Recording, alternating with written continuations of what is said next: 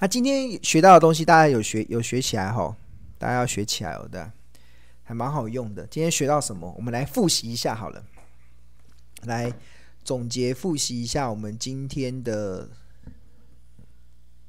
听到了什么内容。第一个听到的内容就是我们做我们办一个赚好股抽好礼的活动，你 要到我们的标股基因 APP 的这个 FB 的。脸书中去留言，然后分享，然后而且你要是我的粉丝，就可以获得抽奖 AirPods 的机会哈，大家可以去这个第一个活动。那第二个就是对台股的判断，我认为台股持续走升是有它的条件的。那主要的原因是，第一个是经济指数还在持续走升，第二个是外销订单还在走扬，第三个就是半导体。至少会望到二零二三年，这都让台股有持续走升的条件。那是我们今天听到的第二个内容。那第三个内容是讲什么？第三个内容就是讲，哦，对，第三个内容就是教大家怎么透过财报的。一些指标来衡量你手中的股票到底是安全，它未来的业绩有没有持续走升，或者是它可能出现往下走跌的风险。那判断的依据包含了存货周转的次数，如果持续的走升，代表它未来的业绩有走升走阳的条件。那但是它如果存货周转次数往下降，就代表它未来的业绩有下修的压力。那另外观察存。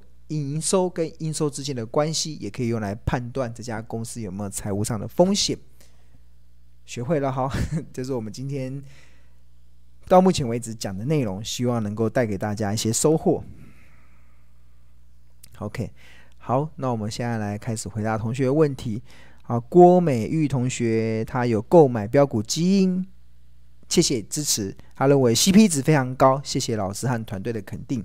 谢谢谢谢，也谢谢你的支持。OK，好，那另外有一位叫 Van Chen 在九点十六分的问题，他是标股基因跟投家日报的订户，非常谢谢你支持信用老师的产品。那请问老师怎么看华硕明年股价是否有机会创新高？华硕最近股价不是已经涨起来了吗？华硕叫二三，华硕代号几号？二三五二吗？不是，好了，用代号好的，二三五七，二三五七，哇，这一波已经涨上来了，从 K 线，它这一波应该已经从三百一十九元已经，等一下哦。对啊它这波已经从三一九涨到三七八了，涨满已经涨上来了。那它未来的业绩，我们来，我们就用今天来今天学的东西来帮大家判断嘛。那我们看一下财务，然后它的营收，这个这应该营收不至于会出现很大的成长。合约负债，华硕的合约负债上升的蛮错。你看第二今年的第二季上升了两百三十二 percent。今年的第三季成长两百零九 percent，成长的蛮好的，成长蛮就是业绩表现不错，合约负债在成长，占股本的比例也高达四十一、四十三，还蛮蛮不错的。好，这个是合约负债领先指标是不错。那经营的部分，经营的部分，这个营收成长，营营收成长八点六，应收账款成长七点五五，这个是正常。那存货周转次数。有点下降，从三点九开始下降，所以这个呃，跟同学提醒一下，就是我们现在目前新这个版本的标股金 A P P 的存货周转的这个次数是采用累计，采用累计，就是采用比如说第三季的话，就是采用一到三，第一季、第二季、第三季的累计。那如果是第四季的话，就是一二三四的累计。那庆勇老师刚才在先前在教导大家的是用看单季，你要把它单季单季的看，就是单季单季的，然后你要跟去年同期相比，看它有没有出现衰退或成长。那去年去年的第三季三点八三，它是三点一五，所以它是衰退。所以我我请我们的标股金 A P P 的工程师去会在下一个版本中去更新这个存货周转的次数，把它改成单季，来来替换现在的累计，因为用单季就比较能够符合刚才庆荣老师教学的一些内容。所以同学在参考这个的时候，其实就就参考就好。那那当然。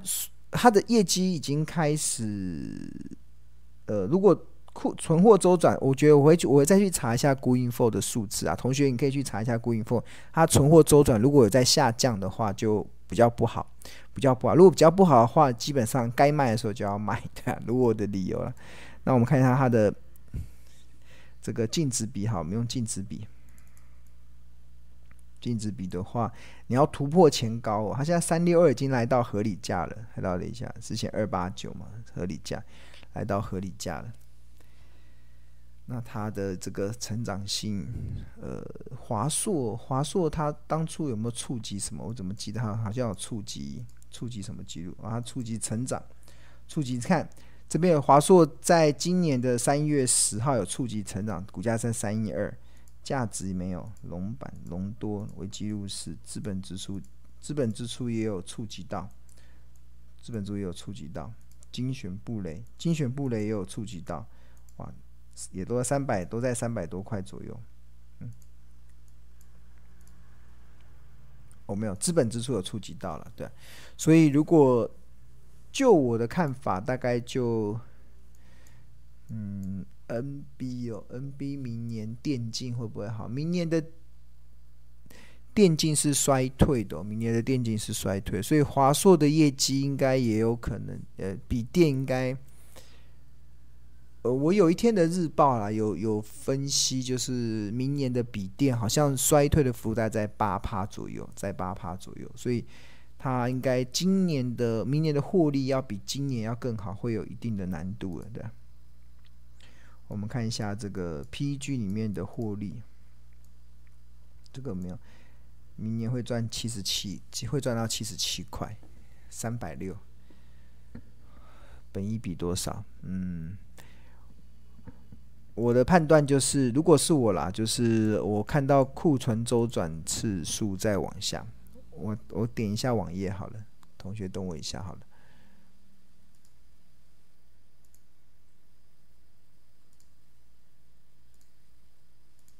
因为这个标股金 A P P 刚好同学问到华硕，我就想顺便看一下华硕。这个 Gooinfo，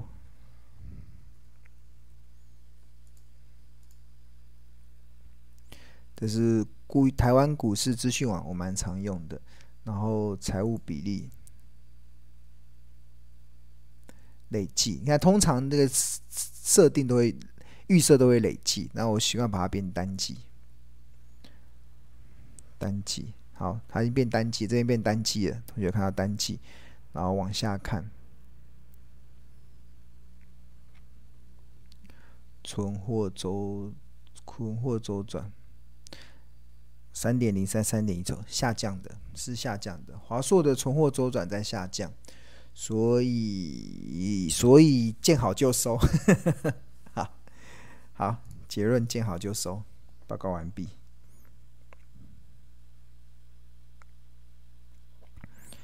OK，好，好，刚刚郭美玉同学有问到金鼎嘛？金我一不能一次问那么多股票了，一次只能问一档。大家有个规定，因为太多同学问了，所以一次你你你问一堆，我也只会回答一档。然后其他的其他的股票，我觉得大家可以在赖群讨论啊，可以跟同学之间讨论，对啊。然后郭美玉同学，金鼎前一波没有卖嘛，还可以再报嘛？前波没有卖，还可以再报。这也是金鼎这档股票，也是很多同学的一个，他是做半导体设备的。然后，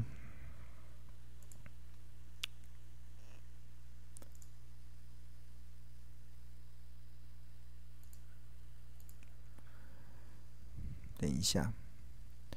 就是刚好可以跟大家分享好了，对啊，就是呃，就就有一位同学分享，就是说他观察金顶有一段时间嘛，然后他发现股价的走势跟合理的估价的数值几乎一致的恐怖，一致的恐怖，对啊，这，就是我们在算企业价值的时候，如果你 focus 在企业价值，你会非常的惊讶，为什么股价会跟企业价值这么贴近？那举例来说，其实等一下。这位同学的观点，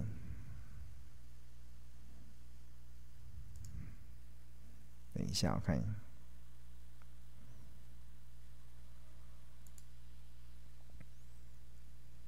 好，这个是，呃，看一下这一天好了。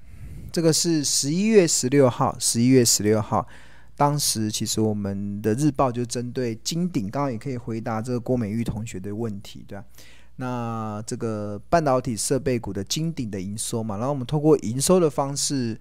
去推估它的 EPS，然后推估它的 EPS 之后，然后再有了它的一个企业，就是推估它的 EPS 之后，然后再给它一个固定式的本益比的区间之后，然后得出了这张图。大家有没有看到这张图？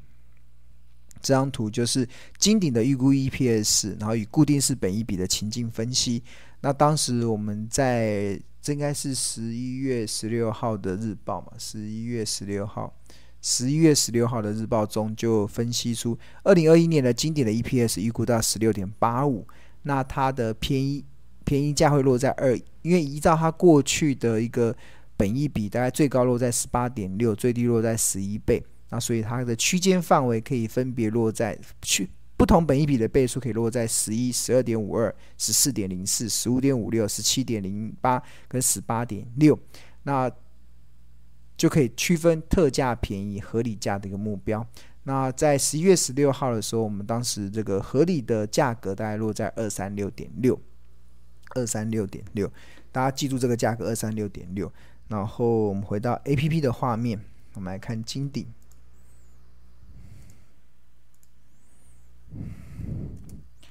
金鼎代号几号？哇嘞，三四一三。它今天收在二二九点五嘛，涨二点四六趴。然后 K 线图，那我们看到它的这一这一波从一八八一八八，就是刚才我们那个和我们刚才这个情境分析嘛，不是二一一是便宜嘛，一八五是特价，那它这一波最低有跌到一八八，就已经跌入到快接近特价，但是落在便宜之下，然后。这波回复到合理二三六点二三六点五，然后之后就下修。然后同学讲的那个股价的走势跟企业价值的评估几乎巧，就是恐怖到一致这样的。到二三六就涨不上去了，为什么？就是呃不是这边有压力啦，是这边刚好已经到合理价了，对啊，就到合理价。那至于呃为如果二三六这个地方如果没有卖的话，就不用卖了，那就不用卖了。它应该会慢慢的带给你不错的获利表现，这是我的看法。因为它业绩会从二零二二年开始起飞，对啊，现在开始进入到它二零二二一年是二零二一年的股价是有波动嘛？你看金鼎其实它的波动还蛮大的，上上下下还蛮好玩的，我还蛮喜欢金。你看金鼎就涨上去下来，涨上去又下来，然后现在又涨上去。它为什么涨上？像它这一波二零二。今年的走势就涨到二八一，然后又跌到一八三，然后又涨到二六零，然后又跌到一八五，然后又现在涨上来了。它为什么今年的股价会这样走？是因为它今年的获利还没开始跟上嘛？它主要的营，它获利有开始起来，但是它真正业绩成长的动能会来自于它竹南厂加入营运。带来的营收的贡献，那预计在二零二二年会开始发酵，二零二二、二零二三会越来越好这样子。所以二零二一年开始上上下下走，那你要操作它就是涨上去卖掉，跌下来买买回来，涨上去卖掉，跌下来买回来。但是二零二二年，我对今年的看法，二零二二年就要抱好了，就要抱好，把它抱好的，因为它会有展现不一样的面貌的。那当然，它的这个本益比现在在便宜嘛，本益比的和本益比在便宜部分，然后甚至它先起来的跌到净值比还跌到特价，跌到特价，跌到特价，所以它现在还在便宜的价格。所以如果你是比较中长期的投资人来看的话，我觉得就你就就呃就。就等它一阵子吧。那如果你是短线的，你可能在先前可能两百块以下你就买了，然后现在这这阵子涨上来了，你就你可以也可以获利了结啊。就是先回，如果你已经目前的股票部位已经太满了，当然需要卖股票嘛。那卖股票就卖一些你现在有赚钱的标的。好，报告完毕。OK。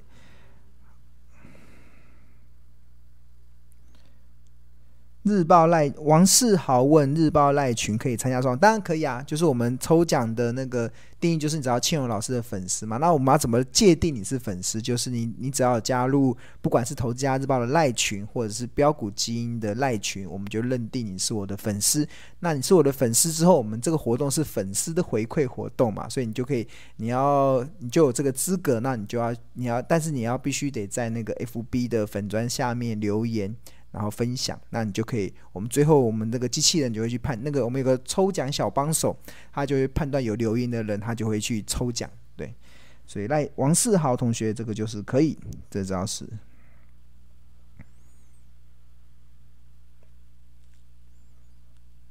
好，有个阿宽，他是呃投资家日报的订户，谢谢支持投资家日报。然后想请问一七零二的南桥。南桥，南桥是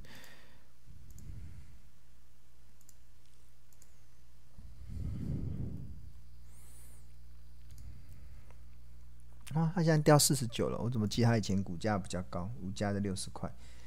对，它先前四十二六十块，然后跌下来，已经跌到这里了。嗯，蛮不错，跌到这里。那看起来有没有月 K D 黄金交叉？哦，如果它这边能够黄金交叉，就更棒了。如果你我不知道你是有还是没有啦，如果你没有的话，你等切入点，我觉得等黄金，它现在在往下嘛，它现在 K 已经来到二八了，月 K 已经来到二八了，那再等它黄金交叉。好，那这个是技术分析嘛，那我们来看一下财务。财务的话，营收它应该，那它合约负债就维持平平，就两成成长都还正常的，那这个。财务里面的这个经营、存货周转也在下降，它在下降中，所以自然而然就，哦，这个要留意一下哦。第今年的第三季，南桥的营收减少，减少了零点三五 percent，但是它的应收账款却成长了十五点三一 percent。这个就是我们刚才在判断那个财务。的一个比较不好的发展，这个比较不好的发展，你看它这个营营收减少，营收却上升，营收对啊，这个比较不好一点。好，这要稍微留意一下。那看一下河流图的话，像这种应该就看净值比，它为什么净值突然拉升？这个要去留注意它净值拉升的原因是什么？那就只能靠本益比，现在还在便宜价，嗯，可以。那如果它应该是长期以来配发股利都还不错，看一下财务股利，近十年是二点零五，所以它殖利率是三点五六，然后除息日近十年是百分之八十能够填息回来，然后十五天填息回来。要稍微呃，我要看他的最近有没有什么南桥点水楼恢复，南桥离子食品公司会是在通膨的环境中受惠的族群啊，这是我我过去在节目中所分享的，就是食品公司在接下来的通膨的环境，它比较有涨价的能力嘛。那但是在这个涨价的能力，它它有没有最近有没有触及什么东西？应该都没有，咸鱼翻身有没有？都没有，对啊，所以就目前看起来要要呃，营收衰退，营营收增加，嗯，如果是我啦，我我我会等它月 K D 在黄金交叉的时候再思考。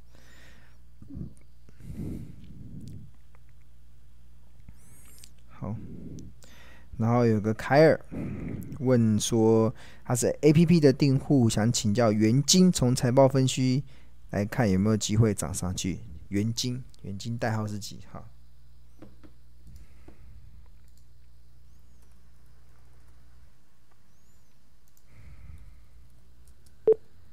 元晶是不是最近很多？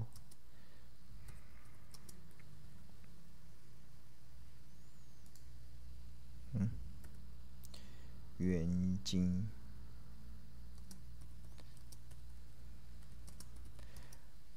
六四四三，看一下它的走势，哇，涨的涨那么多，从二十七块涨到了涨到了四十块，现在回跌，然后财务的部分就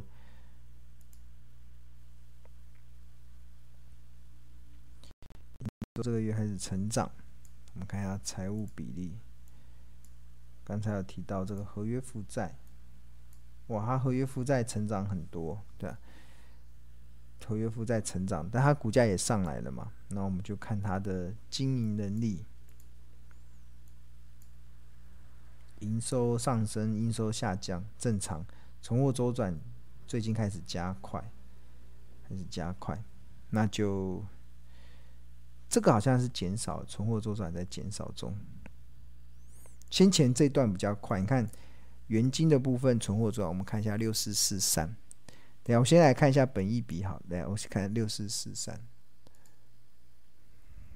给大家看看它的画面。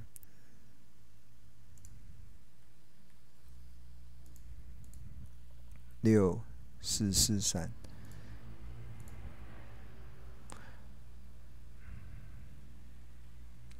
财务比率，我们到时候十二月中旬的时候，我们的标股金 A P P 的存货周转的那个就会更新成，就从累计会更新成单季，到时候就会更加的可以投资，大家可以更加的可以去判断，会更好用。所以我一直说标股金 A P P 是一个不断在进步的一一款 A P P，还有我们背后有非常强大的工程师会不断的修正存货周转。你看它存货周转，你看它在第今年二零二零年第一季从跳升到十点三五嘛，跳升到九点九五，一直在跳升嘛，在跳升上来，跳升跳升上来就业绩就开始转佳，业绩转佳之后，你看它从去年的第三二零二零年的第二季，它的存货周转加快到顶头到十点三五，二零二零年的第二季嘛，就是。二零二零年第二季的财报是八月中旬公布，八月中旬公布，所以我们回到这个 A P P 的画面，它应该股价就是从那个时候开始飙的吧？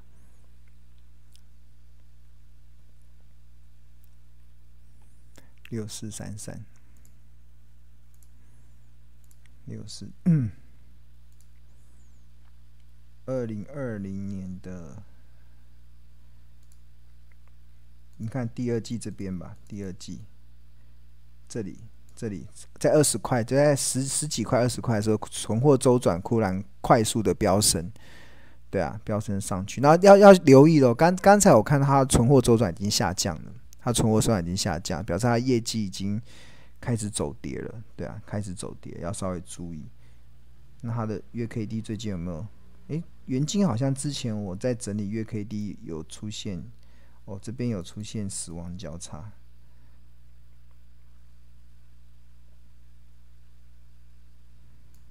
这个是月 K 吗？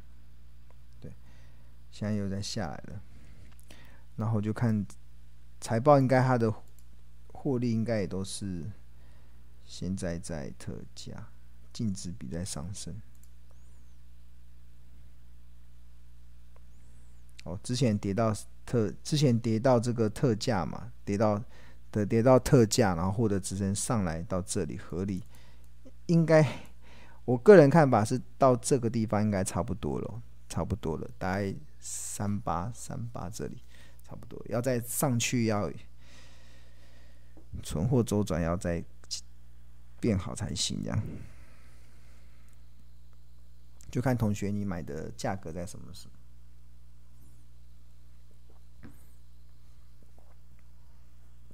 看昂贵下来到特价到这边，要再上去就看它的业绩有没有办法跟上来了。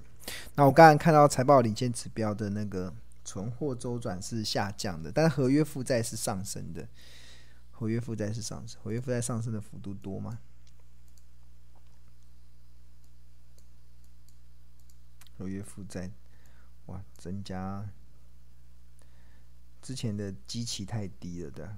增加了十十几倍嘛，但因为占股本的比例不高，对啊，只有五趴多，这正常要到三四十趴才有参考价值，所以这个增加了一点点，应该看存货周转。所以如果是我会在刚才那个接近那个合理价的时候，会做一些调整。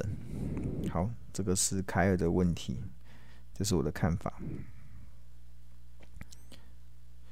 然后有同学问十二招独门秘籍找出标股，金要去哪里找？到博客来啊，到博客来就可以找得到了。博客来就是你就打孙庆龙，然后我三个字应该就会找到我的著作。好，然后陈立文同学他是标股金还有投资家日报的订户，谢谢支持。然后我想问六四三八的迅德，他是做什么的？六四三八。他是做什么？我看一下，他是做公司。迅德是做印刷电路板设备，哇，现在印刷电路板的公司都还蛮好的，对。然后应该河流图应该也也都一定都在便宜的地方。现在在要看净值比嘛，他现在落在便宜，所以他现在应该会在这个便宜的区间震荡震荡。然后业绩应该是不错，然后财务。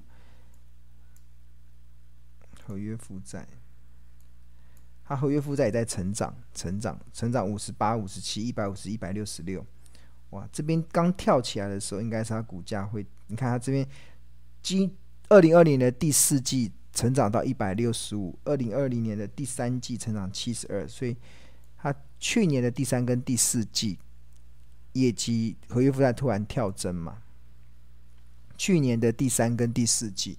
去年的第三季的财报是十一月十五号公布，十一月十五号，那十一月十五号大概就在落在这个地方，大概在这里七十几块，那时候在七十几块这里，合约负债突然，呃，第三季是这样，然后第四季跳升到一百多 percent，所以第四季是三月底公布，三月底公布，二零二一年的三月底。大概在这边，对啊，跳升，所以他现在业绩就还维持的不错，那就是可能就呃看河流图，它就是掉到便宜、合理、昂贵，那这个就是就只能在这个区间了，在这个区间去走了，看。到紫色，所以你看河流图还蛮准。到紫色的时候就是要卖出嘛，就是如果是我啦，因为到昂贵了嘛，对啊。那每个人的操作不一样，有有有可能在有人在这边买进啊，对啊。那操作的方式跟我逻辑不一样了。那那我的我自己的方式是涨到昂贵就会卖嘛，然后跌下来到便宜就买嘛，然后那现在还有落在这个地方嘛，所以这个地方就是你你。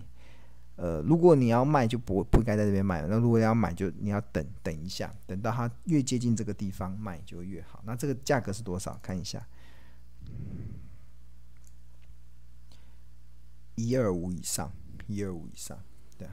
然后如果跌到一百元以下就，就就落到便宜价了。嗯，现在刚好在这边区间震荡。好，要十点了。啊，十点了哈，好，那就，对啊，就是礼拜三的时候，就我们一起来一起经历这个台股的一些波动。那大家要有信心啊！接下来是十二月，十二月份，每一年台股的十二月份都是最会涨的一个月，平均的上涨的几率大概有七十六 percent，这过去三十几年来的统计。那年底都会有做账行情。那大家对台股要有信心，然后市场的一些风风雨雨，不管是什么病毒啊，或者是什么莫名其妙的东西，我觉得投资人只要做好资产的配置，那当然你在操作上有些股票见好就收，随时保持你的一个资金弹性的运用，那相信你在面对这个行情的波动的时候，自然就能够更加的了然于胸。那记住那个节奏非常重要，投资的节奏。将会攸关你投资的绩效。你只要把你的节奏调整成买低卖高，千万不要追高杀低，那自然而然你就会非常的乐见，而且会非常营救于最近行情的一些波动。那我们就共勉之喽。那我们今天的节目就到这边啊，下礼拜再见喽，拜拜。